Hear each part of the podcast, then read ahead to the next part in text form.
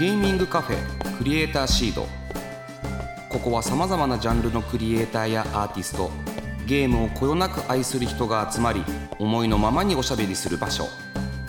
これから活躍するクリエイターの種を育て今そして未来を面白くするヒントを見つけていきます。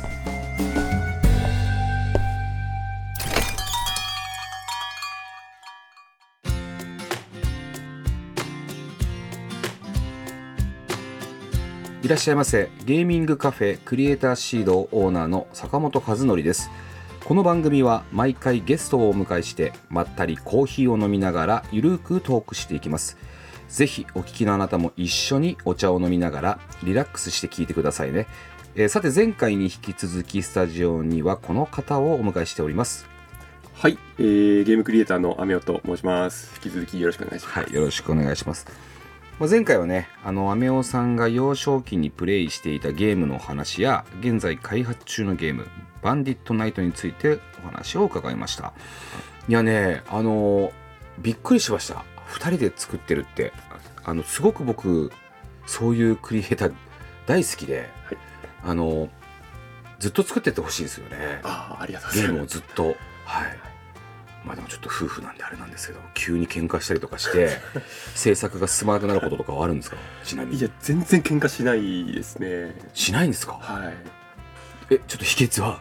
えー、あとやっぱ趣味とか、やっぱ出会った場が出会った場なので、やっぱ趣味とかすごく似通っていて、まあ、すごく気が合う。うんなんかまたのろけみたいになっちゃいましたけど。のろけとんないやそれすごいなと思うんですけどそれでもやっぱりねものを作ってるとそれなりにぶつかることとかはい。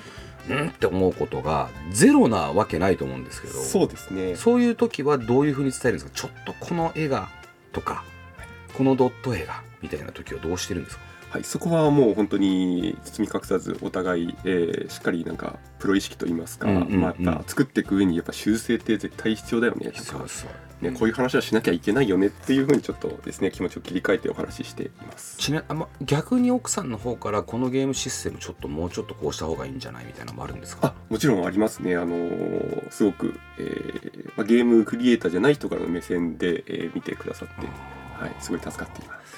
奥様は、まあ、絵を描かれ絵をというかまあデザインデザインというか絵師というかグラフィッカーといいますか、はい。やられてるんですよね、はい。でゲームを作るのは初めてなんですか？そうですね、あのー本当に特に今まで作った経験とかなくて、はいはいはいはい。そっか。じゃあ初作品で2人で作るっていうことなんですね。そうですね。いやー楽しみだなっていうふうに思ってますけどもね。今週はねこちらの企画をお届けします。クリエイターシードガシャ。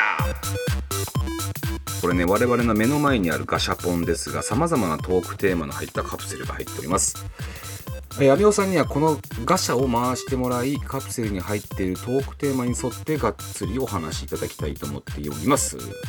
こんなにちゃんとしたガシャがあるとは思わなかったんじゃないでしょうかいや本当になんかそもそもこれが存在するのかどうかそれはちゃんとあるんですよ。音だけ流してるんじゃないかとこれを見れて嬉しかったって言って帰っていく方もいらっしゃるぐらいですね。はいでは早速回してもらいたいなっていうふうに思ってます。どうぞ。はい。100円100円入れていただいて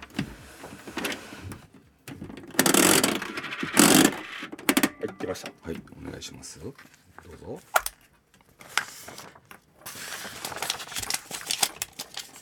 ゲーム制作で一番辛いこと。これどうですか？なんかねあのーいろいろクリエイターによってねその全然違うんですよ。これ面白いんですよすごい、はい。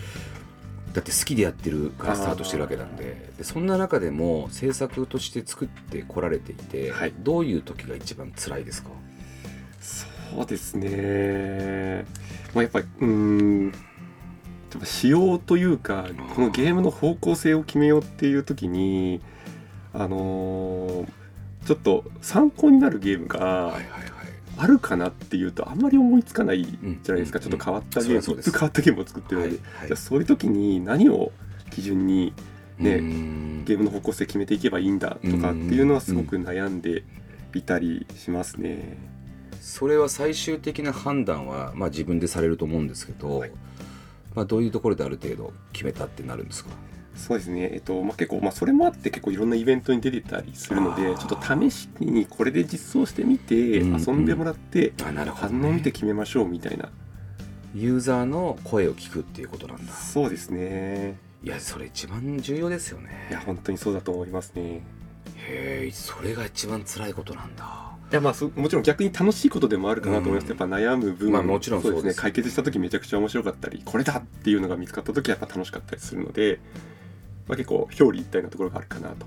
なんかでもオープニングで話は聞いちゃったんで、まあ、チームとしての辛いことってなさそうじゃないですか、はい。やってる分量とかでおいおい俺の方が多いんじゃないかみたいなまあそういったこともないないんだろうなって思うと本当にやっぱりそのゲームの方向性なんですね。そこを決める生みの苦しみというか。はい。でそこができた瞬間からもう結構じゃあそのいそこが決まるまでに結構やっぱ1年半の大半を、まあ、作りながら試しながらっていうふうにやってこられたって感じなんですか？そうですね。そのアイテムを集めるっていうことだけだったら全然半年ぐらいでできていたんですけれども、うんうん。じゃあそこからじゃあ敵を配置したらどうかとかね攻撃できるようにしたらどうかとかねそのあたりはすごい試行錯誤していて、それで大体半年ぐらいゲームの仕様について考えていた時期とかがあったりしましたね。先週ゲームダンジョン出られてたじゃないですか、はい、その時の反応とかどうでした？あそうですね、すごく、あのー好評で、うんえーそうですね、あのープレイヤーの方とか、すごく、えー悪そうな笑い方をしてくれるんですよ。ヒッヒッヒとかこう言ってくれるんですよ、こう、プレイしてる時に。褒め笑いですね。そうですよね。うん。うん、だからそういうふうにこうちょっと悪いことしてるんだなっていう感じを感じ取ってくれたらすごいちょっと僕としては嬉しかったなと思いますゲームダンジョンでまたある程度一個なんかアイディア浮かんだりとかしました？あすごいたくさんありましたね。もうゲーム出展するたびうん。にいろんなアイディアとか修正点とか改善点っていうのが見つかってまだまだ、えーたくさん展示していろんな人にプレイしてもらってもっといい方向に持っていきたいなっていうふうに思いました、東京インディーゲームサミットにも今回またいらしていただけるということなんですけど、はい。なんか変わるんですか？バージョンは。そうですね。あのーちょっとまた別の新しいステージをちょっと用意したりおですとかいいじゃないですかえーえーあとはももっとね、えー初心者の方に遊びやすくするようにですね、えーちょっとえー遊びやすい工夫なんかもえー盛り込んでいきたいなと思っております。結構東京インディーゲームサミット子供が多いのであそうなんですね。はい、子供にプレイしてもらってなんか反応があるとなんか結構それって結開発の人たち喜んでました。あー、うん。そうですよね。やっぱめちゃくちゃ参考になると思ういます。んみたいですね。なんか珍しい街なんであそこも。マイル券を買う人と同じぐらい当日券買ってくるっていうか多分フラッと来る人も多いし、まあ、非常にあの楽しいイベントになると思うので僕も楽しみにしてます、はい、じゃあもう一個お願いします、うはい。いいですね。なんか辛いことがねポジティブ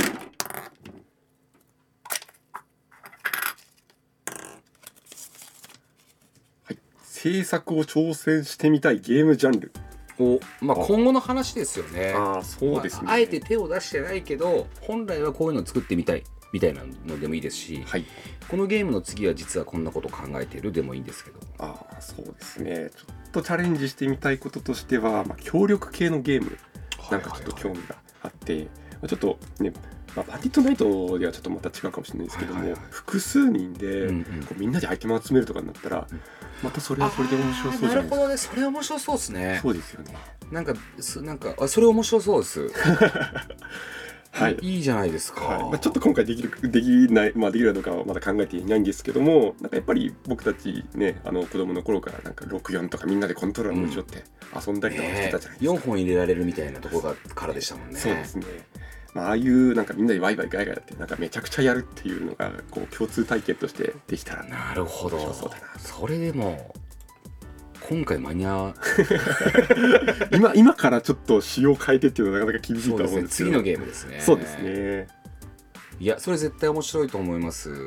なんかあのあれですか？なんかし他のなんかシューティングとかそういったゲームにはそうですね。あの今すごくこう 2.5D のドットの表現っていうのがすごく受けているので、まあ、次もこういう表現でじゃあ何か別の、えーまあ、RPG はねあの、まあ、すでにあったりしますけれども、まあ、2.5D のなんか新しい、まあ、シューティングでもいいですし、なんかそういうこういった表現を使って新しいゲームっていうのをなんかチャレンジしたいなっていう気持ちはありますね。うんあでも本当に絵が僕綺麗だなと思って改めてすごいなっていうふうに思って思いました。なるほどね。あー楽しみです。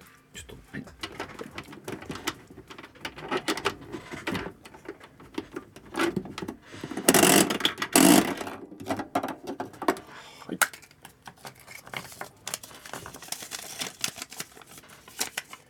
人生の一作。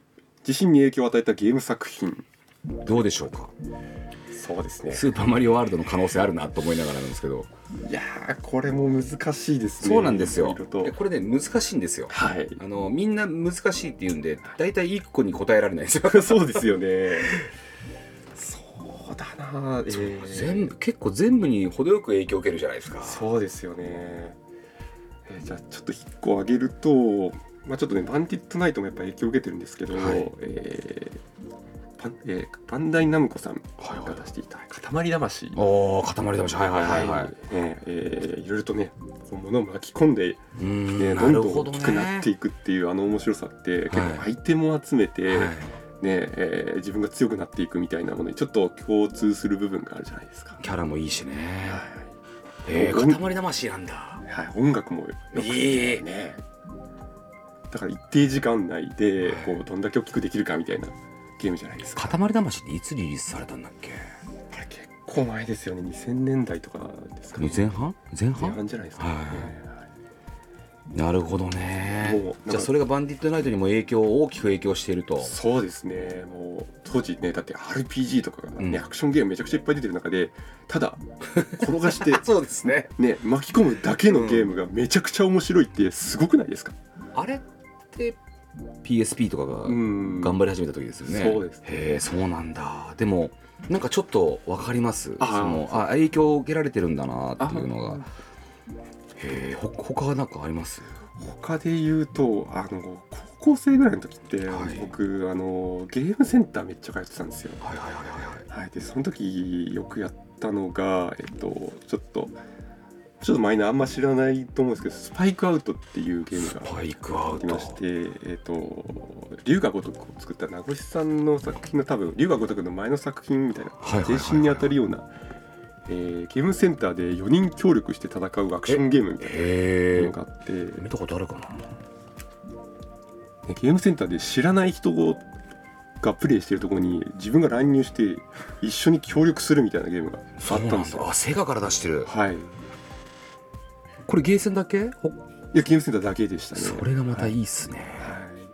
まあ、それで全くこう年齢の違う人とうん。一緒にゲームプレイして、でなんかちょっと仲良くなってみたいなこととかもあったりしてなんかすごくゲームを通して人と仲良くなるっていうのをそこで学んだ。でもこれ殴り合うのやつですよね。そうですね。あのーステージ中に出てくる、まあ、敵キャラクターを、まあ、殴って倒してっていうそういうゲームですね。アクションゲームです。本当だ。なんかバーチャファイターみたいなカクカクしたの。あそうです。セガなのでね。へえおなるほど。まあなんかあれなんですね。どっかそのみんなで協力してやるっていうことに楽しかった思い出がそうですね。に。はい、まあ、64持ち寄ったりだとか、はいはいはい。友達ん家遊びに行ったりとか。やっぱゲームとなんかコミュニティみたいなやつがセットであって、やっぱゲームって誰かとやると面白いんじゃないかなっていうのはやっぱり小さい頃からすごい感じていましたね。へえ。んか影響を受けてらっしゃる作品に共通点があってはい。わ、かります。もう一丁いっちゃいましょうか。もう一丁。あいいですか、ええ。はい失礼します。もう100円あるんで、はい使っちゃいましょう。使っちゃいましょう。はい。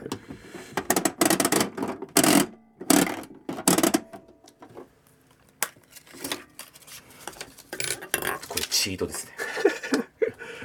はい、現在のゲーム業界に思うこと。あこれも難しい。難しいやつ。難しいやつです。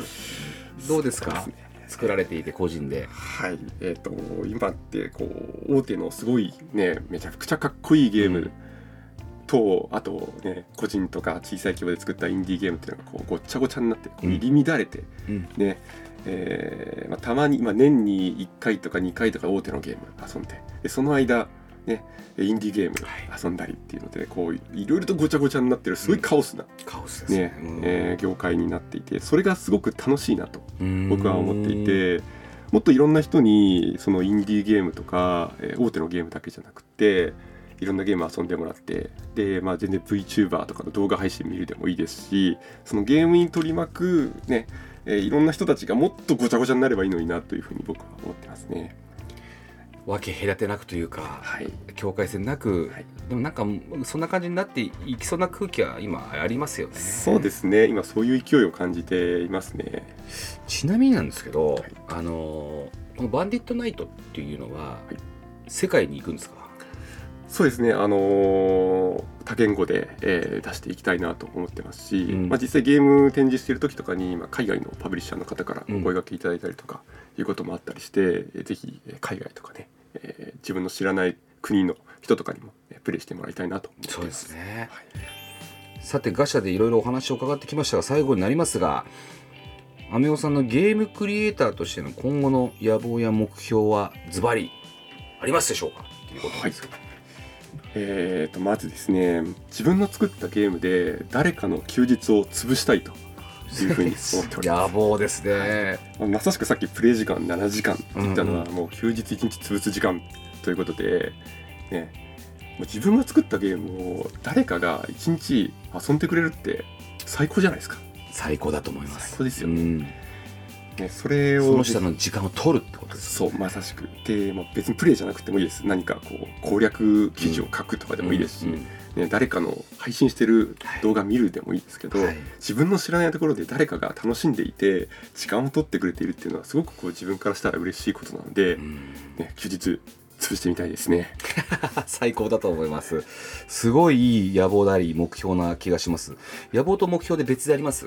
あー目標 目標とかだとあ、まあ、野望野望とかもか,、まあ、かぶるんですけれども、うん。ちょっといろんな、ね、方々と交流したいっていうのはすごく感じています。まあ、これが私がイベントを出まくっている、うんうんうん。まあ、理由の一つではあるんですけど、まあ、自分のゲーム制作を通して、まあ、パブリッシャーの方でもいいですし、ね、プレイしてくださってる方ももちろんですし例えばあとは作曲家の方と、ね、交流したりとか翻訳家の方と交流したりとかいろんな人とつながって、うんでなんかこうゲーム作りって楽しいんだとかいろんな人がこうこだわってるんだっていう話を、ね、聞いて、えーそういう交流も含めたゲーム作りっていうのを楽しんでいきたいなというふうに思っております。あいいですね東京インディーゲームサミットも初日のビジネスデーの後、はいクリエイターの方だけを集めた懇親会があるのでああそうなんですね。そこも楽しみにしておいていただければと思います。はいはい、ではあの今この番組をお聞きのインディーゲームクリエイターの方にメッセージをお願いいたします。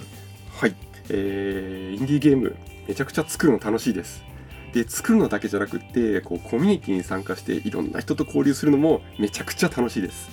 なので、えーね、インディーゲーム誰が来てもいい世界だと思います。なのでこれから作る人も今作っている人もぜひですね自分の作りたいものを作ってそしてぜひですねコミュニティに参加してイベントに出るでもいいですし SNS で何か投稿するでもいいですし、えー交流を持ってえー一緒にインディーゲーム業界盛り上げていけたらなと思っております。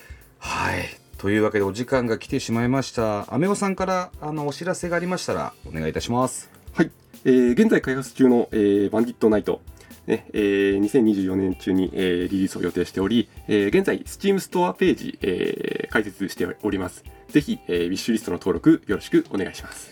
はい。バンディットナイト本当僕も楽しみにしてますのであの頑張ってください。はい、ありがとうございます。はい、それではぜひまた遊びに来てください。ありがとうございました。ありがとうございました。ゲーミングカフェクリエイターシード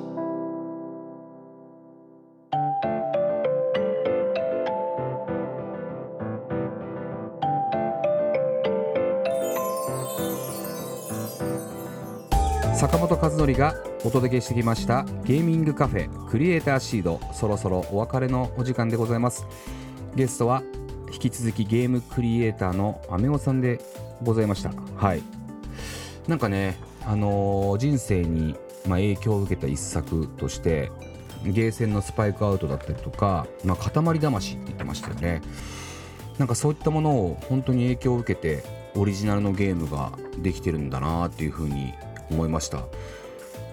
なんかやっぱり協力系のゲームを作りたいってずっと言ってたのであのそういったゲームを作ってほしいなと思いますしバンディットナイトがねあの協力プレイになったらそれはそれはまた強烈なゲームになっていくんだろうなっていうふうに思うんですけれども、まあ、年内には絶対間に合わないだろうっていうふうな顔をしてたのでご提案はやめたというところですね。まあでもソロプレイでも十分楽しいとは思うんであのぜひあのグローバルに通用するゲームだなと思いますのであの楽しみにしております。はい。なんかゲーム制作で一番辛かったことも話してましたけど、まあ、夫婦では喧嘩しないなんてね大のろけの話をしておりましてただ一番仕様を決めるのが辛いっていうね、まあ、クリエイターならではといいますか0から1を作る苦しさみたいなものが一番辛い。その後はもう全然辛くないってなんかクリエイターシードに来る人ってみんな辛くないって言いますよね。本当に作りたいからやってる人なんでしょうね。じゃなきゃ個人でやらないかって改めて思うわけです。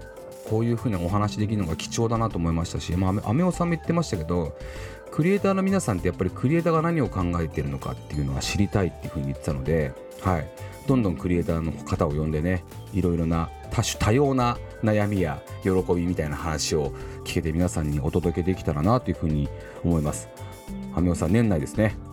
ゲーム頑張ってください。えさてクリエイターシードでは番組の感想や私への質問メッセージを募集しております。X からクリエイターシードをつけるか番組メッセージフォームよりお寄せください。次回2月7日の配信はゲストに大人気インディーゲーム数え飯やおけけ抜きのクリエイター親父のジーケさんをお迎えします。すごいゲームだなこれ。これは楽しみだ。それではここまでのお相手は坂本和則でした。